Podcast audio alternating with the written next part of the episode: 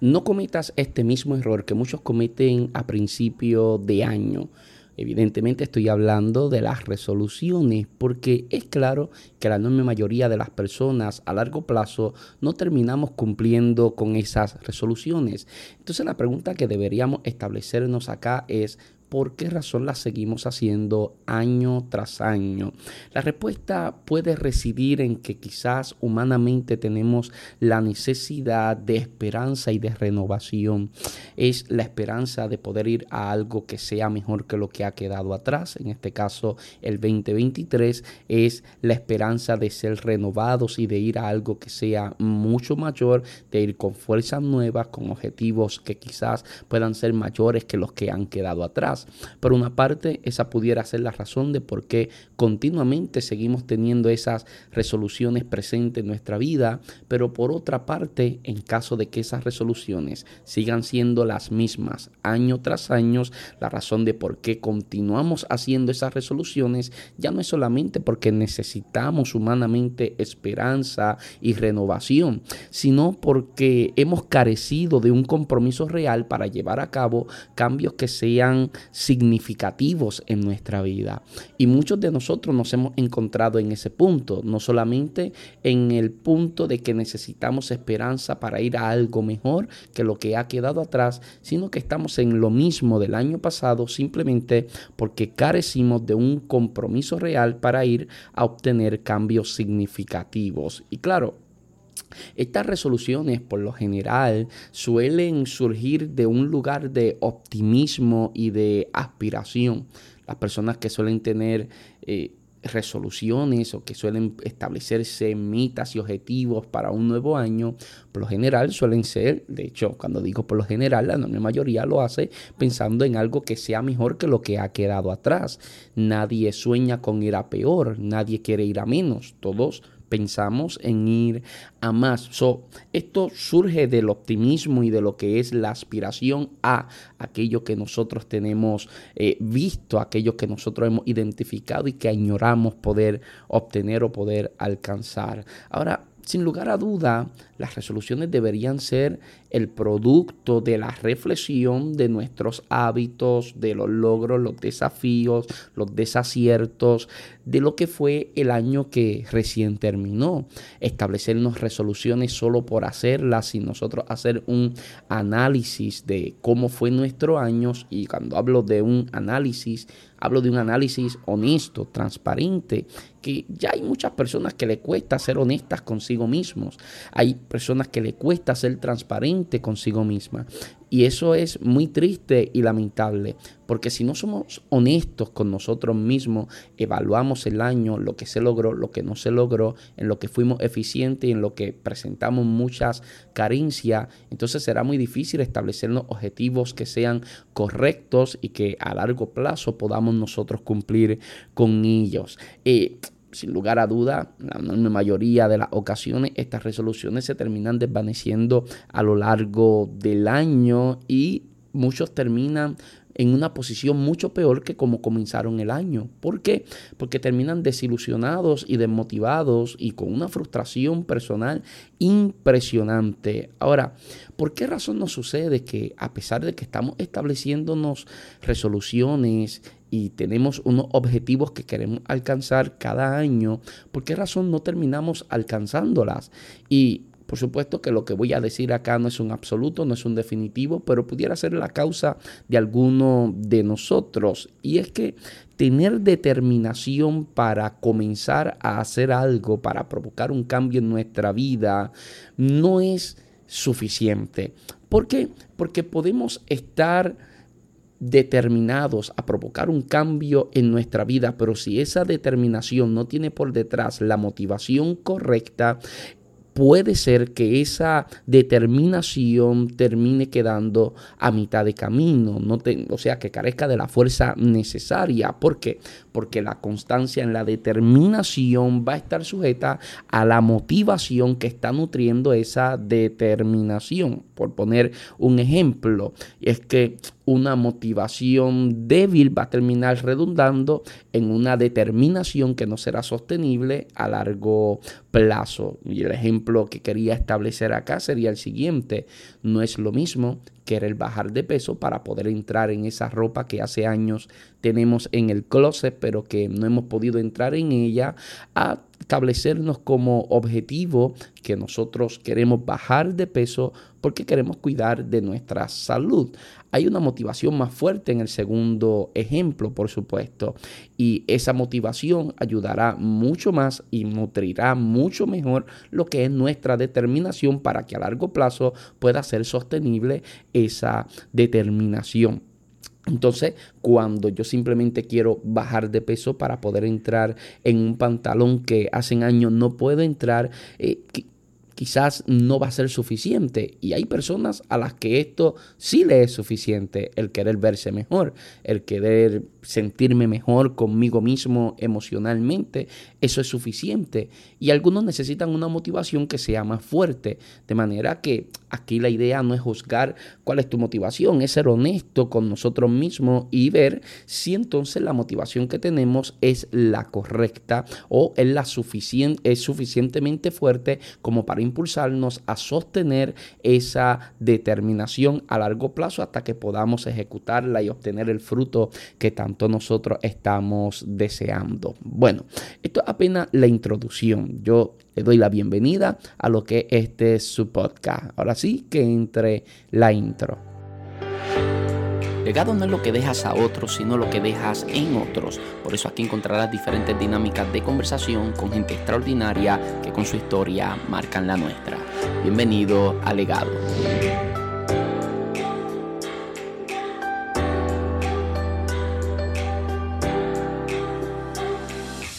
Saludos, muchas bendiciones. Mi nombre es José Luis Torres y esto es Legado. Bienvenidos a un nuevo episodio.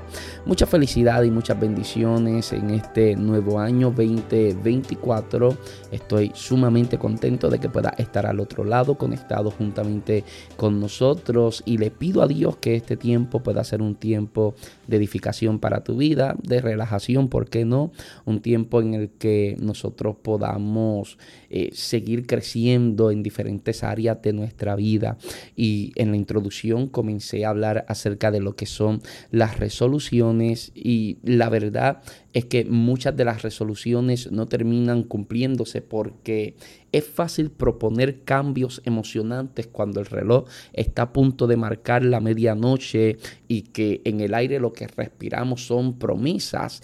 Y mientras están los fuegos artificiales estallando en los aires y nuestro corazón rebosa de contento porque tenemos la esperanza de que algo nuevo está comenzando, muchas veces eh, no entendemos lo fácil que es ahí, pero lo difícil que va a ser nosotros poder cumplir con cada uno de esos objetivos que nosotros estamos estableciendo.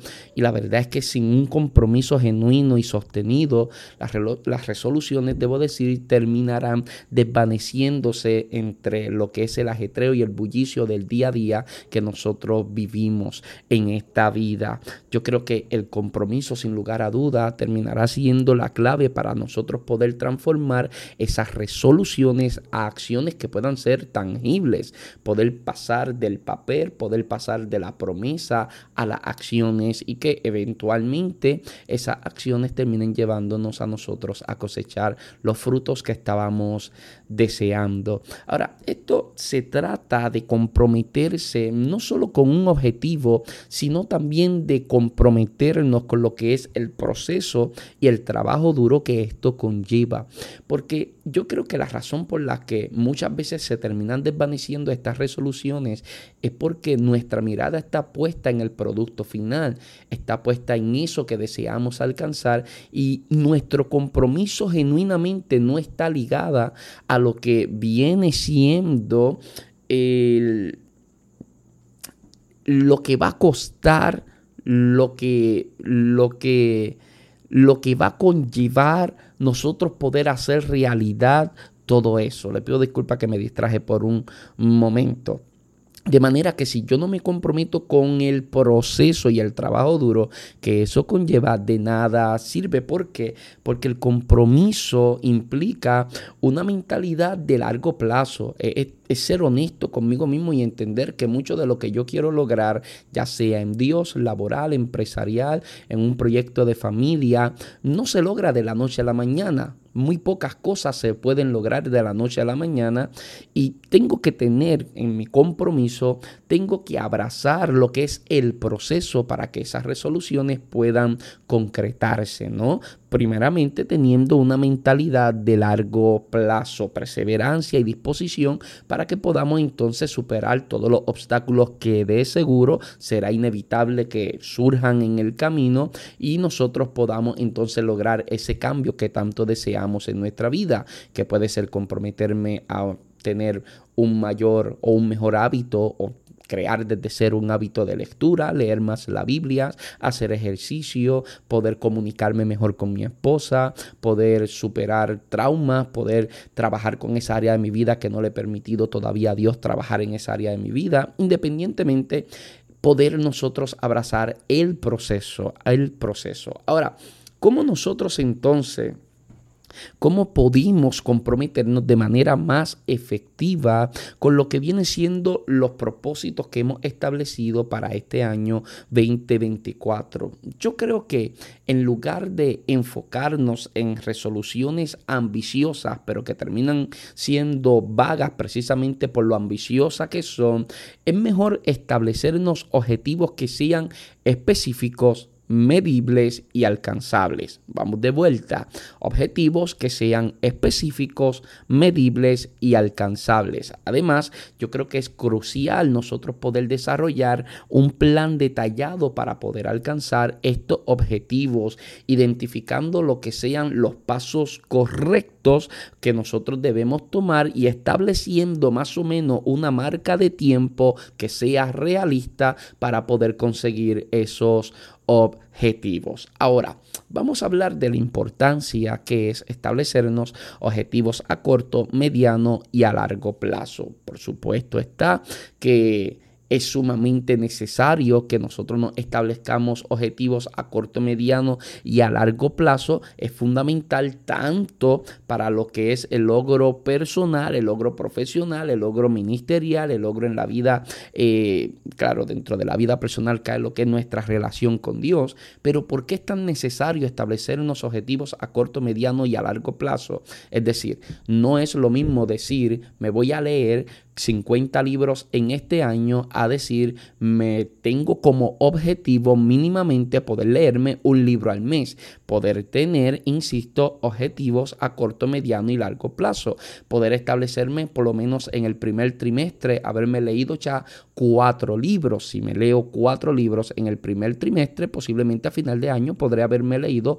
unos 12 libros, que es mucho más que lo que quizás había leído el año pasado. Ahora, eh, establecernos esos objetivos. ¿Por qué razón es necesario eso? Bueno, porque eso nos da a nosotros dirección y enfoque. Cuando nos establecemos objetivos a corto, mediano y largo plazo, tenemos dirección y enfoque. Los objetivos siempre nos van a dar una dirección clara. Yo siempre soy insistente en esa expresión que dice que al que no tiene un norte, cualquier camino le parece correcto. Y cuando no tenemos objetivos claros en la vida, insisto, a corto, a mediano y a largo plazo, carecemos de dirección y carecemos de enfoque. ¿Qué nos ayuda? ¿Cómo nos ayuda? Esos objetivos a corto, mediano y largo plazo nos ayudan a definir qué es lo que nosotros queremos lograr, qué es lo que nosotros queremos lograr para entonces así poder canalizar todo lo que es el tiempo, todo lo que es los recursos, poder canalizar todo lo que es necesario para nosotros de manera efectiva poder lograr lo que nos hemos propuesto a principio de año. También establecer objetivos a corto, mediano y largo plazo nos ayuda a mantener motivación y compromiso. ¿Por qué mantener motivación y compromiso, amado? Porque los desafíos que son desafiantes, pero que son alcanzables, terminan ayudándonos a nosotros a que nos sintamos motivados y a su vez a que nos esforcemos mucho más por poder lograr esos objetivos que parecen sumamente desafiantes, pero que a su vez son alcanzables. ¿Por qué, amado? Porque cuando nosotros establecemos esos objetivos que están a corto plazo, no lo que quiero obtener a final de año, sino lo que me he propuesto para el primer mes o para el primer trimestre, eso terminará eh, brindándome a mí una continua de logro. Y esa continua sensación de logro me mantiene lo suficientemente motivado para que yo pueda seguir avanzando en eso y la determinación sea constante a lo largo del año. Importante, o sea, no es lo mismo yo eh, vivir, entrar, debo decir, al 2024 pensando, tengo que leerme 50 libros a yo comenzar diciendo en el primer trimestre espero haberme leído cuatro libros por lo menos. A medida que yo vea que estoy logrando ese objetivo a corto plazo, cumpliendo con el primer trimestre, voy a entrar al segundo trimestre con una fuerza, voy a entrar a ese trimestre con una segundo trimestre con una motivación mucho mayor que como comencé en el primer trimestre. Eso es de seguro. De manera que cuando nosotros tenemos esos objetivos a corto, mediano y largo plazo, en vez de ir por un objetivo a largo plazo únicamente, pues nos ayuda a sostener motivación y compromiso. Yo sé que alguno estará pensando, José Luis, el compromiso va por encima de la motivación y estemos motivados o no estemos motivados, el compromiso debe sostenerse. Y yo estoy 100% de acuerdo con ello. El detalle está que si nosotros podemos agregar cosas como estas, terminarán ayudándonos a nosotros y haciéndonos la vida mucho más fácil. ¿Qué pasa cuando tenemos objetivos a corto, mediano y largo plazo? Que es más fácil poder medir el progreso que estamos teniendo. Es mucho más fácil. ¿Por qué? Porque esto me está proporcionando diferentes puntos de referencia para yo ir midiendo ese progreso. Esto me va a permitir evaluar el rendimiento y por supuesto poder ajustar algunas estrategias para que sean necesarios para yo poder seguir avanzando hasta cumplir con ese objetivo a largo plazo. medir el progreso va a depender mucho de cómo son los objetivos o de cuántos objetivos me pude establecer a corto y mediano plazo por encima de lo que es el objetivo a largo plazo. Y por supuesto, establecer objetivos a corto, mediano y largo plazo terminará ayudándonos a nosotros significativamente para lo que es la organización y la planificación Vamos a hacer una pausa aquí. Porque cuando digo que esto nos va a ayudar a nosotros para lo que es la organización y la planificación, lo que estoy tratando de decir es establecernos objetivos a diferentes plazos. Es decir, esto nos va a ayudar a nosotros a poder tener una organización mayor, una planificación mayor que redundará en una mayor eficiencia. Podemos diseñar mejores estrategias y acciones específicas para alcanzarlas en cierto periodo de tiempo y esto terminará, por supuesto, y valga la redundancia, aumentando nuestra eficiencia. Para que los objetivos establecidos a corto, mediano y largo plazo me ayuden a mí a tener una mejor organización y planificación, es sumamente necesario que yo pueda ser honesto estableciendo un tiempo límite que pueda ser alcanzable, que nosotros no seamos irreales al momento de establecernos ese tiempo en el que queremos alcanzar los objetivos a corto, mediano y por supuesto a largo plazo. Entonces, lo primero que tenemos que hacer es evaluar la complejidad de la meta que nosotros estamos queriendo alcanzar. Por ende, si la complejidad de la meta, eh, por ejemplo, para medir la complejidad de la meta, algo que nos pudiera ayudar poniendo un caso eh, específico, si nosotros lo que queremos es lograr leernos 50 libros, yo tengo que medir tomar en cuenta cuántas horas yo estoy en el trabajo, tomar en cuenta cuánto tiempo estoy en mi casa, tomar en cuenta cuánto tiempo puedo dedicarle a ello, ¿no? Como conclusión del tiempo que estoy en el trabajo, que estoy en la iglesia, las responsabilidades eclesiales que tengo, las responsabilidades familiares y después de yo haber tomado en cuenta todas esas variables como lo son el trabajo, la familia, el ministerio, eh, el hogar, después que yo tomo en cuenta todo eso, puedo entonces establecerme el tiempo. ¿Pero por qué?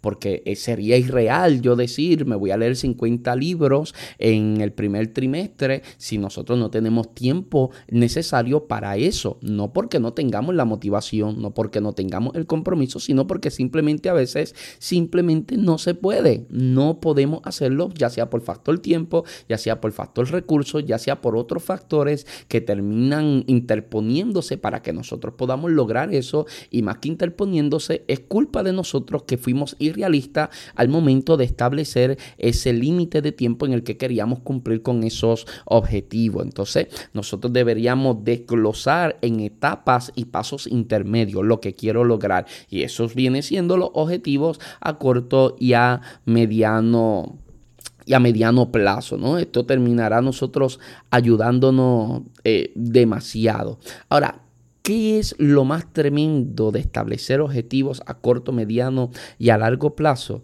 Bueno, que esto nos va a dar un gran sentido de logro y satisfacción, lo que estábamos diciendo antes, alcanzar objetivos a, largo, a, corto plazo, se experimenta un gran, un gran sentido de logro que impulsa la autoconfianza y la satisfacción personal, amado. Y esto es muy necesario, esto es sumamente necesario y esto terminará redundando en adaptabilidad y flexibilidad. ¿Qué quiere decir eso? Bueno, establecer objetivos a distintos plazos nos permite ser más adaptables ante cambios inesperados. Y esto es importante porque van a surgir obstáculos y esto va a ser inevitable. Y cuando nosotros tenemos el plan del año establecido en objetivos a corto, mediano y largo plazo, podemos manejarnos de mejor manera ante esas cosas inesperadas, cambios inesperados, esos problemas que pueden aparecer en el camino, podremos tener un mejor manejo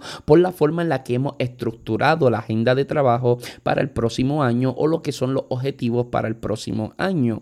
En el caso de una comunidad de fe, los pastores que me están escuchando sabrán que si nosotros nos establecemos objetivos a corto, mediano y largo plazo, es mucho más satisfactorio para la iglesia poder seguir trabajando. Por eso Jesús le estableció eso a los discípulos. Cuando Jesús le dijo, no se vayan de aquí, pero recibiréis poder cuando haya venido sobre vosotros el Espíritu Santo. Y me seréis testigos en Jerusalén, en Judea, en Samaria y hasta lo último de la tierra. Y en exactamente el orden que el Señor lo mencionó, fue como comenzó a suceder precisamente. ¿Por qué sucedió en ese orden? Porque no podemos pretender ir hasta lo último de la tierra saltándonos todos los demás puntos limítrofes o por todos los demás eh, puntos geográficos que son sumamente necesarios pasar por ellos porque es inevitable para llegar a B tengo que pasar por A. Y cuando nosotros somos realistas, somos honestos, somos transparentes, esto nos termina sumando mucho a nosotros en la vida. Ahora, uno de los grandes problemas que nosotros estamos enfrentando es que a principio de año establecemos un sinnúmero de objetivos y resoluciones que únicamente tienen que ver con nosotros, con cómo me veo, con cómo me siento y pocas veces involucramos a Dios. Muy pocas veces involucramos a Dios en nuestras resoluciones. Y esto es un buen momento para que nosotros reflexionemos en cuántas de tus resoluciones Dios está presente. En cuanto de los objetivos que nos estamos estableciendo para este año, Dios está presente.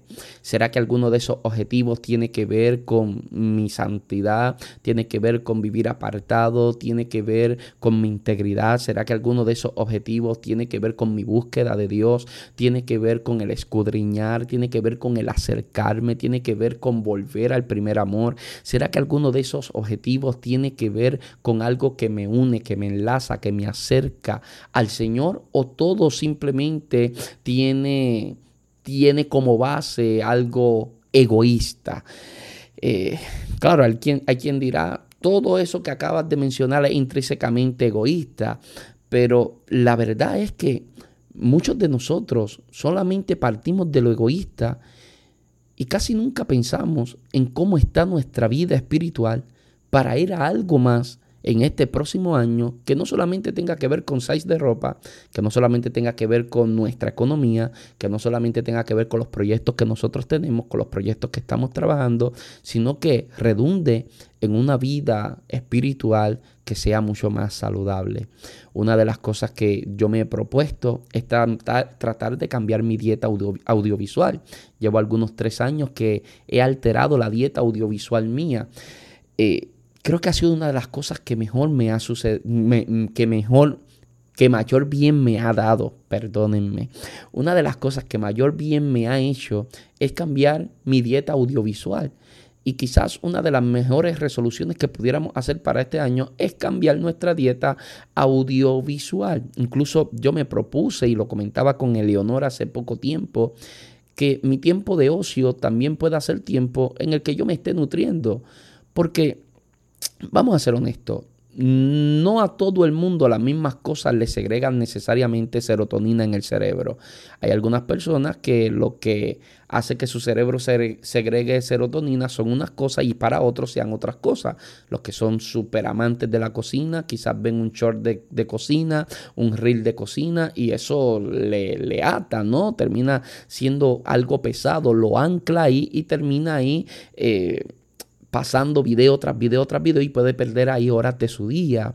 Habemos otras personas que nos gustan temas de oratoria, que nos gustan temas de historia, que no. Entonces, ¿qué pasa? Como estas cosas en mí, en mí, mi sistema operativo, mi cerebro segrega serotonina en esos puntos, yo le dije a Leonor, yo voy a forzarme para que mi tiempo de ocio también sea tiempo de nutrición, ¿no? Que si yo estoy cocinando y me pongo un video en YouTube, voy a esforzarme todo lo posible para que más allá que sea un video de entretenimiento, quiero intencionalmente que sea un video que me sume algo. Piense por un segundo cuántas horas habrá pasado hoy usted conectado al celular, conectado al internet, eh, mirando video tras video, mirando TikTok tras, TikTok, mirando video de YouTube tras video en YouTube, un sinnúmero de reels. Póngase a pensar en cuánto de esos reels, cuántas horas que usted estuvo consumiendo, cuánto usted aprendió, cuánto de eso le ha sumado a su vida, cuánto de eso que usted consumió aportó valor para su vida. Entonces, yo creo que esa es una buena resolución que nosotros podamos tener. Los cristianos se vuelven locos diciendo, los cristianos no hacemos resoluciones.